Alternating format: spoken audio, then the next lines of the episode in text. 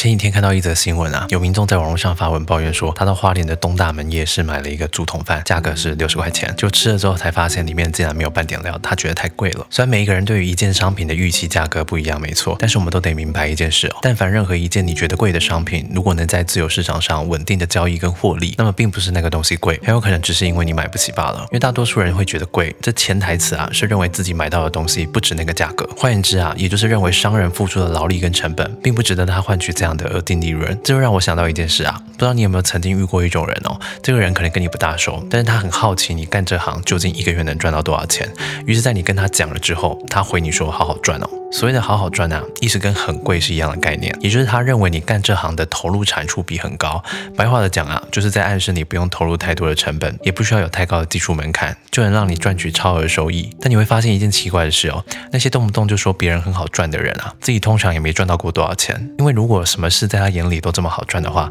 而他却没有能力把这些钱都挣上，那不就意味着他连一件这么好赚、这么简单的事都做不好吗？所以下次你遇到有人说你的工作很好赚，按逻辑来说啊，他并不是。不尊重你的专业，而是因为他连自认为好赚的工作都没有能力做好。言下之意，就只是在跟你证明自己的无能啊！我的新书《成人世界生存逻辑》各大数据都有卖，逻辑表达线上课程，请到我的 IG 主页。这里是一分钟长知识，我是吴金凯，那么我们下次见。